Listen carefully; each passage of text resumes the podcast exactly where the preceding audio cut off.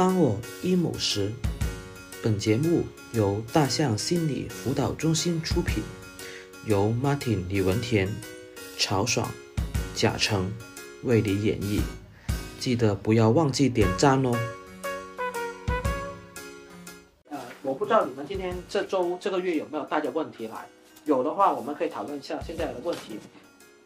嗯，我我一开始带的问题，我就觉得，其实刚刚老师帮我解答了。其实我觉得自己好像嗯，太主导了，哦，嗯，我自己能够感受到，就是太主导了，嗯，哦，就这一点，我觉得这呃自己太主导了。一方面啊，我觉得是不是自己的心理其实也是比较局限的。嗯，你可以展开说一下吗？呃，就是自己还没有活成那种很洒脱、很自在那种那那种状态，能够对来访者的各种状态都能够去接纳。就接纳是可以，但是又发现，哎，我的接纳其实只是一种有点像，就是哎，让你舒服一点。但是后面我又其实还是想把你引导到，比如说考试成绩，呃，去更加注重啊，或者怎么样，这个这个有自己的一个想法在这里的。嗯就只是说这是一个阶段啊，接纳是一个阶段，但这个阶段过完以后，我可能更关注的是，哎，你还是要在这方面做一些调整。就自己其实可能对自己也是这这样的一个设想，嗯呃，而是而不是说我自己本身就已经活得很很开的那种。其实我、嗯我在某个阶段我有想过这个问题，嗯一开始我也是像你这样想，但是后来我换了一个方向，就像我现在问你，那你觉得那些做得好的咨询师，一定是那些在生活当中活得很很洒脱、很自在，然后那个哲学境界非常高的那种人？我期我期望当中是这样，期望是这样。我设想当中的然。后所以就是每个就是就是做那个孔子呗。对对对对对对对，有点像走向圣贤的那种。对呀、就是走向通往通往圣贤的道路。对对对对对。哦，我现在你看这样想的话，我们给自己的压力就很大了。就是这是一个行业，无论如何，它是嗯只是是一个职业，但是我们给这个职业设的那个这种那种那种人格高尚的遇道德道德的高度啊，特别高的时候，我们看着自己又达不到的时候，我们认为我们没有办法做得更好，就是因为我们没有达到那种道德高度，然后你会你会觉得这个东西是没有办法往前去再推一下的，因为嗯。我们就是这样的人啊，我们就是活在这种混沌的世界里面，我们我们走出咨询室，我们自己还是在面对自己的各种的问题跟困难，对吧？对，我们永远没有办法说，我们以一个特别本身是一个特别轻松自在、没有压迫的人，然后我们来做咨询，在我们这辈子当中，我们都不知道有没有机会去尝试这样一种状态。那在没有达到之前，是不是代表着我们就没有办法把这些工作给它做好？如果你归因在这个的话，就会嗯变成这样。嗯，因为我自己在做这方面的提升，嗯，呃，比如说我在学习佛法，嗯，呃，做禅修，呃，另外也在参加这个，呃，就是像道德仁义礼智信啊这方面的一个辅导，啊、呃，就是我是希望自己呃给来访者带来的不仅是说我解决一个考试的问题，嗯，更多的可能就是后续的话就是我会对生命会有一些探索。嗯。哦，当然我还没有成长到那个阶段，嗯。呃，但是我觉得我这是我努力的一个方向，嗯。嗯，那如果说我还没达到那个境界，然后我现在在我这个境，在我这这样就是一个很普通的一个咨询师，要去面对的时候，嗯，应该那我对呀，其实嗯，呃，你刚刚说的是很多的咨询师现在会去尝试的，就是嗯。他会觉得，如果我能够更平静、更客观的去面对来访者，嗯，然后我我自己更宁静嘛，然后我也能够带领你进入更宁静的这样一个一个就精神境界里面去。嗯。但是我不知道你们会不会有这样的疑问，反正我会，我会想，如果我很平静，我看一切的问题都觉得，施主，这不算是事，没关系。嗯我会不会很难跟跟我的来访者共情呢？就是如果我没有他的七情六欲，理解吗？嗯我没有他的七情六六欲，我不觉得这个事情好像这个优等生。今天我讨论这个优等生，施主你太在意这种名利了，为什么一定要抢这个第一呢？然后虽然你跟他的爸妈的看法是不一样，他爸妈希望他更加精进一点嘛，嗯但是你的看法是人应该淡泊一点，这些东西都是身后土，不重要的。但是这个时候我们会不会又跟来访者隔了一层？就是我们没有办法跟他沟通，因为他没有学过你学的那些东西，他没有办法达到你的临近嘛。你的临近也是因为你沉淀了学了这么多，啊、可能是宗教或者是哲学的东西，然后带给你。但是你如何通过你的咨询，把这种你的这种能量，你的这种宁静的精神境界传达给他？呃，这个我觉得还好，因为、嗯呃，并不是说，比如说什么佛教讲空啊，讲什么嗯。无啊什么，它并不是说好像都空，嗯。只是说空它是一个呃一个层次，嗯，但是空的前面一个层次它还是有的。就众生皆苦是吧？对对对，就是说，呃，尤其是自己现在在这种情况下，其实也是在不断的去，也是要有一个自我接纳的一个过程，嗯。并不是说，呃，你这样就你有焦虑啊，你有这些情况就是不好的，嗯反而我觉得这是一种好的一个现象嗯。啊。然后在这样的一个基础上，然后会稍微的会有一点拓展，嗯。就比如说像上升到一个好人呐、嗯。啊，再上升一个境界又是什么？嗯。啊、这些执着，嗯，哦、到最后人生的最后是什么样的一个，就会更加的有一种释然，嗯。但不代表说这个过程不重要，嗯。哦、也不是说直接就说这都是空的，你不要在乎就好，嗯。那其实对方肯定是不接纳的，嗯。那民间如何去看小莲说这个问题？哦，你我在想啊，嗯。呃，因为我我我我做 我在看你们这里讨论。嗯，那我能不能哎，就说对那个界限，我在现实当中我就是猫小燕，我就是这样的人，嗯。但是我一进入我们的咨询室，嗯。我就以咨询师这种角色，但是怎么好调整好，因为咨询师跟我跟我在走出咨询室我的大门之后，我是另外一个人，这种关系，你明白我的意思吗？明白啊。嗯嗯就说就是这个意思啊。嗯，你在生活中你可以追求佛法，或者说追求追求各种境界但但是来到一进入咨询师，来访者就在对面，我就是以咨询师这一种人，嗯或者说哎哎你你啊你你所你所信奉信奉的那种沙盘游戏这种疗法。嗯嗯。来对待他，但是除了这个门，我还是我，我喜欢研究什么是我的事。嗯。嗯，在现实中能不能做到，就说这么区分？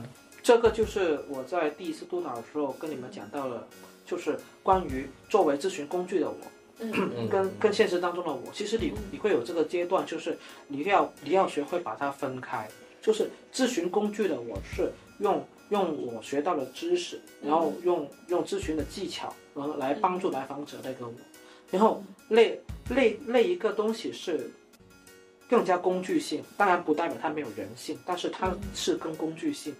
然后你在面对他，帮他去分析问题，跟他去讨论问题的时候，用的也不是你在生活当中的那一套东西，嗯。你明白吗？就是你如何对待你的孩子，你如何处理你跟你的老公之间的问题，其实嗯老实说，那个是另外一回事来的。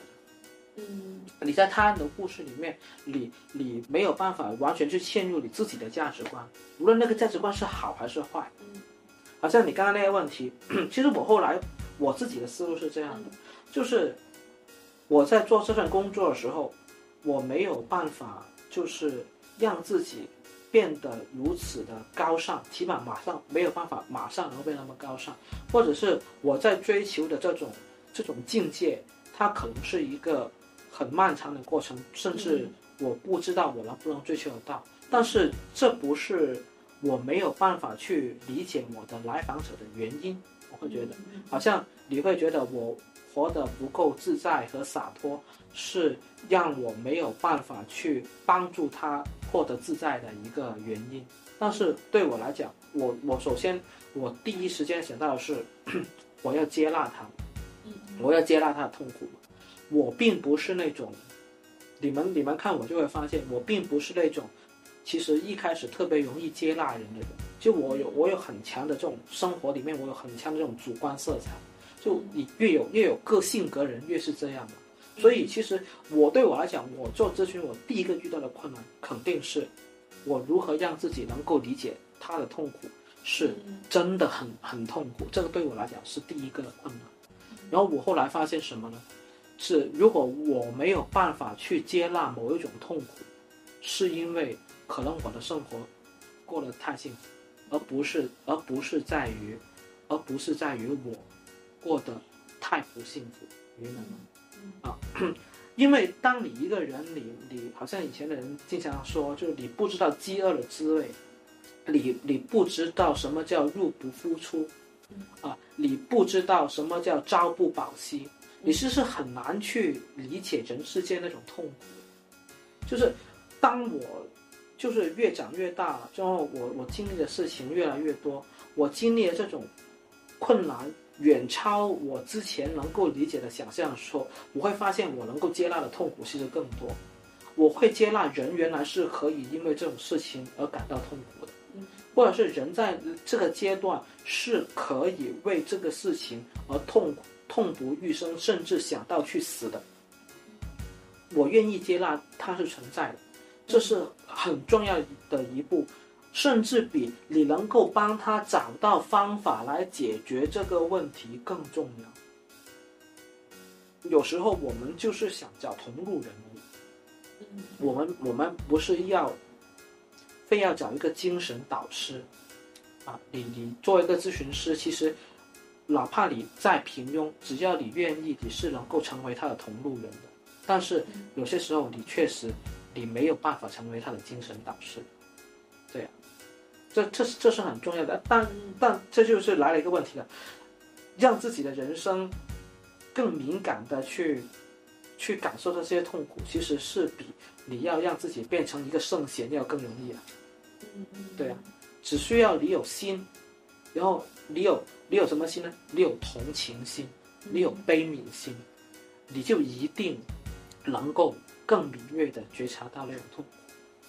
其实很多时候，我们面对来访者的时候，我们每个咨询师都知道，我们要去共情他，啊，我们要去同情他的遭遇。那其实我会有时候感觉，我们很多人在面对来访者的时候，我们的同情心是不足。就是，就是，小燕，你做过学霸吗？我没有做过学霸。你没有做过学霸，你就没有办法去共情一个在尖子班里面排后面的人。你就你都这么优秀了，为什么你还这么痛苦啊？所以你才会问他，你身边的人觉得痛苦吗？如果他们不痛苦，凭什么你会痛苦啊？对不对？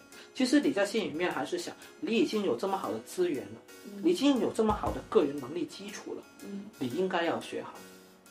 是因为我们没有当过学霸，我们不知道在那样的一个视角里面，我们全部人可能都没有在高二时候考进过全年级一百名以内。我们都不知道那个是个什么世界，我们不知道那群人在关心什么，如何看待自己。我们如果有足够的同情心的话，我们会理解他们面临的痛苦，不是我们这些排三四百名的人可以理解的，说不定比我们更痛苦了，是不是？当当你这样去看的时候，你就会更容易能够接纳他的困难。对呀，好像好像敏健可能会很疑惑，为什么有时候我会。这么坚定的站在孩子的这一边，而不站在家长的这一边，哪怕可能，啊，让大家觉得我没有办法，在他们付了钱之后，我还按照他们的意愿来工作，是因为我对这个孩子坐在这张沙发上跟我说的问题，有某一刻我会感觉到切肤之痛，这是这是很重要的一点。就是如果，你不是这个这个有一个好处是在于我我还不是一个家长，啊，这个你可以说是好处，也可以说劣势吧。就是我不是一个家长的时候，我是更容易感受到一个孩子的切肤之痛，啊，我这我会从他的角度来看见他在面对什么，然后不会从一个家长角角度来讲。所以有些来访者确实会跟我说。你没有当过爸妈，你不知道嗯我们看到他这样的时候有多难受，确实是。但正因为我可能没有办法完全带入你的角色，我现在能告诉你，就是你的孩子有多难受。你的孩子在这个阶段，好像我们当我跟你的孩子跟家长三个人坐在一起的时候，我们唯一的共同点就是我们都做过孩子，我们找不到那个我们都做过父母的那个共同点，那我们是不是要从共同点来来谈？大家都做过，你想想，你十六七岁的时候你在面临什么？所以我最近也经常问那些父母，我不是经常在做那些优等生的个案吗？你做过优等生吗？没做过，就说我说那你就不懂啊，你不懂人家在面对什么呀？你都没做过。我说，他说哎，确实是哦，我们这种学渣哪哪想过他们会这样痛苦？我们就想着我能排进一百名，我都高兴死了。那你看他他还这样，对啊，就是不理解。我们还是要找共同点来理解他。那我理解了这种痛苦之后，我我确实没有办法说服自己说，站在他的爸爸妈妈的角度来讲，帮他爸爸妈妈来缓解焦虑，因为他的人生是自己的，哪怕他的人生让他的父母感觉到很痛苦，但是他选择了，他他也得走下去，对不对？我们要把这个选择权交给一个十六七岁的孩子来决定，这个是很重要的。这是这是一种信念，这这个社会是到底是谁在延续？这个社会到底是以哪个的观念为主导？对，这个是很重要。啊还有还有还有还有其他吗？嗯哎，有两个，一个是怎么去提高那个身体感受性，第二个就是说怎么系统去学这个叙事疗，哦是苏丹，哦，苏丹是吗？嗯上次不是退了一些吗？是有一些，啊，对就是我从入门到精通之类的。好，第先先先第一个吧，啊先第一个，如何提升身体的感受性是什么意思？哎，就是就是，哎，我实习的时候老师跟我们说的嘛，啊、就说，假如你你你讲你很难受，他他就能感受到肚子非常哪里不舒服，就说怎么说呢，好像神叨叨一样的。是那假如你是来访者对吧？啊你跟我说啊、我在学校的时候非常痛苦，非常不舒服，非常难受，然后我的老师就会跟我说，嗯，我能感受到你肚子可能会有经常胃痛，但是他，然后你就跟我，哎，你怎么知道的？哦，这这种，他本身我的我那个老师他本身是学那个精神分析的，后面他就整合了，就说什么流派他就去学一下。但这个我不知道这个实啊不实在，是不是真实？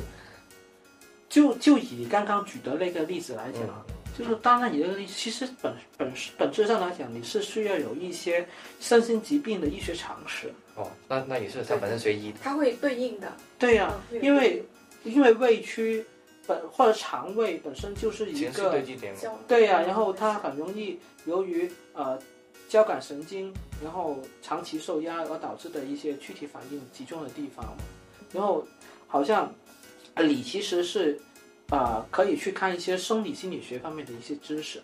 我我也有看那个身心灵嘛，我之前在他那那里不是生理心理学，不是身心灵，好不好？生理心理学。生理心理学，对，哦生理心理学的知识。然后例例如是你要知道一个人在面对一个危险或者是面对一个压力的时候，他会有怎么样的反应？他会有什么反应呢？我举个最简单的例子，就以肠胃系统来讲，嗯当一个人在面临一个压力，例如是你是一个原始人，你在面对一只猛兽要来袭击你的时候，你的排泄系统在一开始会加速去排泄，所以你紧张会想尿尿啊，然后或者是想排泄啊。但是在这个阶段一过，就是你你一旦加速排泄完之后，排泄系统会停止工作。为什么会这样呢？其实它的原理是在于，它让你把一些已经到了那个排泄口的东西先排排干净了。跑得快点，对，然后然后让你能够有更充足的专注力，能面对面前的困难。但如果你一直排泄呢，那你跑逃跑都逃不掉了，那你那不都死定了？所以这个排泄系统的先排泄后停止工作，是为了让这个个体能够有更充裕的这种专注力来面对眼前这个困难。然后你的肾上腺素的提升，还会让你的这个啊皮肤或者你整一个身体那种抗痛楚的那种感知会变得迟钝，明白吗？就是让你感觉到没那么痛。所以你看见古代那些那些猛士、那些将军被人就射中了十几支箭，然后还能上去砍人家一刀，哇，好厉害！为什么？他在那一刻是感觉不到痛的，在他能够解决了眼前那个困难之后，他才那个那个那个痛苦的感觉才重新开始敏感化，他感受到痛苦就哦死了，就这是是这样的原理。好，所以这种是我们面对一个临时的重要的压力源的时候，我们会会出现的情况。那这种压力如果是一种长期的、持续的压力呢？那种马上排泄，然后排泄器官、排泄系统停止运作，就会变成一个我们很熟悉的问题，叫便秘。所以，一个长期受压的人，他肯定一般来讲会有便秘方面的问题，然后他也会有，他也会有那种啊痛觉感知，对自己身体器官。的钝钝化的感觉。举个例子，就是你们之前有没有看过一个视频？香港中环那些白领加班加完班之后，四点钟起来去中环那些健身室健身，你没有看过那个视频吗？是他们是啊，那群真的是精英啊。然后你知道吗？就白天，然后在中环上班，然后很自律，四点钟就起床，然后去健身室健完身，八点钟上班，然后觉得他们很厉害。但是有人会问，哇，他们不觉得累的吗？不辛苦了吗？昨天晚上一二点才睡觉，甚至在兰桂坊回来，今天早上还能够做到四点钟起床，我就说你自律吗？不难受了吗？其实这个其实有一点是因为就是他们长期受压，他们根本感觉不到自己的身体的这种疲惫的程度，就像。你的那个啊杏仁体在你的耳朵往里面伸，大概三厘米左右的三五厘米左右的地方，杏仁体就像一个雷达一样，然后它会感知你的啊身体的面临的情况，然后它可能一开始还是会给你发信号说，到临界点啦，到临界点啦，你现在很痛苦啊，要停止了这样子。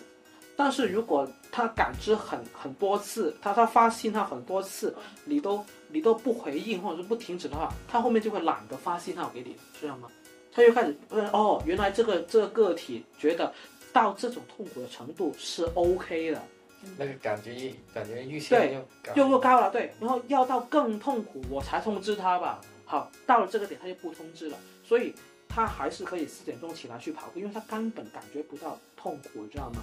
只，但是其实他感觉不到，不代表那些运动、那些压力不再侵害他的身体，所以有些人会突然间暴毙，就是这样。你你觉得你不那你们没有觉得很奇怪的吗？有些人加班加着加着加着加着会死，因为我们其实平时不经常这样这样受压的人，我们加到一定程度会说，哎呀，实在受不了了，马上我要停了嘛，对不对？我因为为什么？那给你发信号了呀，你要停，不停你就马上得死了。他为什么要做到自己死？因为他根本就没有接收到那个信号，直到他真的死了，他都没有接收到这个信号，因为他的这种雷达器官、这种信源体给他发的信号已经迟钝了。所以这个就是你刚刚说的身体感受性的问题。首先你要知道到底到底心理的一些问题会如何作用于我们的这种躯体，作用于我们的各种的器官。然后你就可以很敏锐地判断出，当他面临这种精神问题的时候，他可能会有哪些地方会不舒服。嗯，好像你刚刚说的这个叙事，当然可以有很多的，呃呃教材，好像刚刚贾成说到的麦克怀特的一些一些很经典的教材，因为麦克怀特他就是一个叙事治疗的其中一个啊，就是创始人之一嘛。他原本是一个儿童医院的一个医务社工，然后他在临床上发现，就是通过讲故事的方式，能够更好的帮助医院里面的那些孩子，所以他就发现了叙事治疗这样一种啊可以采用的一种路径。然后当然有很多书可以看，但是麦克华特的书你也知道，你要看中文版，肯定全部都是翻译的，翻译的书会觉得读起来会比较生涩啊，或者是没有那么有趣啊这样子。然后国内也有很多可以去看，但是它毕竟目前来讲，它是一个没有，好像你你本科，甚至你不是说每个学校的研究生都会，呃教叙事治疗的这样一个课程。所以本质上来讲，它现在不是一个特别在在中国发展特别壮大的一个流派，当然会越来越大。所以你你讲到那种通俗易懂，就像教你如何做一道菜，教你如何开车那种那么系统化的教材，我我估计是比较困难的。而且其实我会觉得，呃，叙事治疗它有一个对我来讲，它有一个很重要的特点是，它有一个很强的这种文学色彩。我不知道你们。在读那些书的时候，或者看那些例子的时候，有没有没有发现，一个特别擅长讲故事，你特别有那种文学化的这种结构思维的人了，你在运用这种叙事治疗的时候，你会特别容易得心应手，或者是你觉得特别对的锐，这个是很重要的。所以其实呃，我觉得更多的这是啊去实践，然后去观察。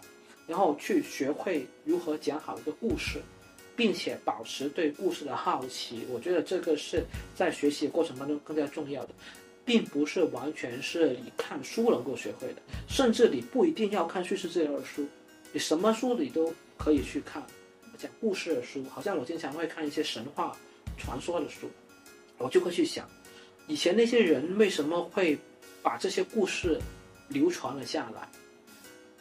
是因为这些故事里面描述了哪些内容帮助到他们吗？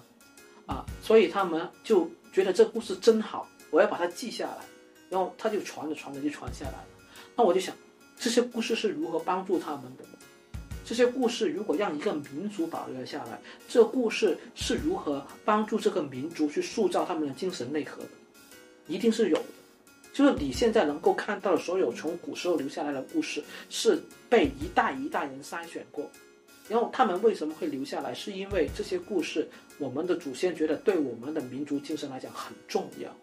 那我就会去看他们是如何觉得这个故事能够帮助他们的，他们到底想要传达一种怎么样的讯息给我们，然后再去看他是他既然想传达这个信息，啊，OK，然后他是如何去讲这个故事的。就哪吒哪吒闹海的故事，他是如何去讲的？